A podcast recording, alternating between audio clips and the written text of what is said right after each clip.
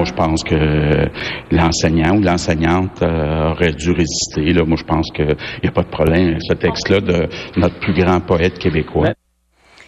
C'est l'heure d'aller retrouver Geneviève Peterson dans son studio à Cube. Alors, Geneviève, t'as entendu le premier ministre François Legault, là, ça fait peut-être une demi-heure qu'il a commenté euh, cette histoire, un texte de Félix Leclerc euh, qui a été euh, banni finalement d'une école primaire, l'école Saint-Enfant Jésus. Ce sont des élèves de troisième et quatrième année qui devaient lire ce, ce texte-là.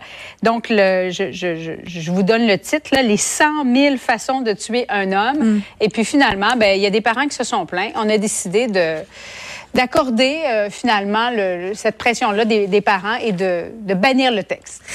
Écoute, Julie, moi, quand j'ai vu ça euh, passer ce matin dans les nouvelles, je trouvais ça incroyable, dans le mauvais sens. Je me disais, ça ça aucun bon sens que les parents euh, soient rendus à ce point frileux, qu'ils aient autant aussi d'autorité sur l'école, c'est-à-dire que littéralement, euh, l'école plie devant des demandes des parents voulant éviter les controverses. Je, là, je trouvais que ça avait aucun sens. Et là, je me suis dit, Geneviève, écoute, va voir la chanson, va voir les paroles.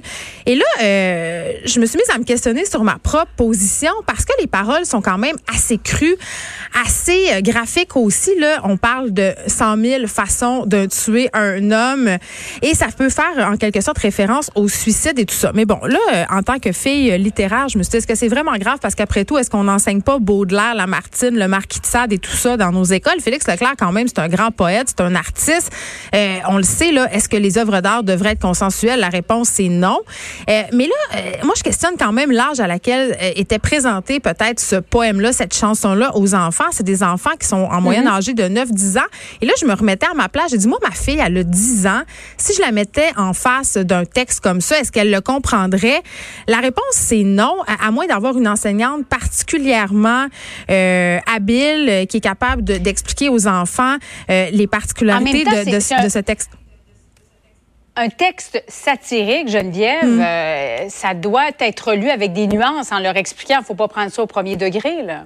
Ben c'est ça, mais c'est pour ça, moi je voulais apporter le bémol que je trouvais peut-être que c'était un peu jeune pour des enfants d'avoir accès à ce texte-là. Il y a d'autres mm-hmm. textes de Félix Leclerc, mais en même temps, je suis quand même. Ce qui me préoccupe moi là-dedans, c'est que les écoles cèdent facilement à cause de cette peur du scandale, à cause de cette peur de la controverse. Je ne trouve pas personnellement qu'il y a grand-chose pour écrire à sa mère dans la chanson de Félix Leclerc. les enfants regardent des choses pas mal pires sur leur téléphone intelligent sur YouTube chaque soir pendant que les parents ont le dos tourné. Alors pour moi, euh, c'est un dérapage que, que de bannir cette pièce, ce poème de Félix Leclerc-là du corpus. Je pense qu'il faut faire confiance à nos enseignants, au corps professoral, aux professionnels qui sont à même de savoir expliquer mhm. comme il faut à nos jeunes justement le sens, le double sens, parce que c'est une chanson sur le chômage, c'est pas une chanson sur le suicide. Ce qui dit Félix Leclerc, c'est qu'il n'y a rien de pire que pour un homme que de ne pas travailler. C'est rien et de le payer à ne rien faire. Exactement. C'est la meilleure façon de le tuer.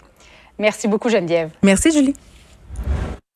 De 13 à 15, les effrontés. Cube Radio.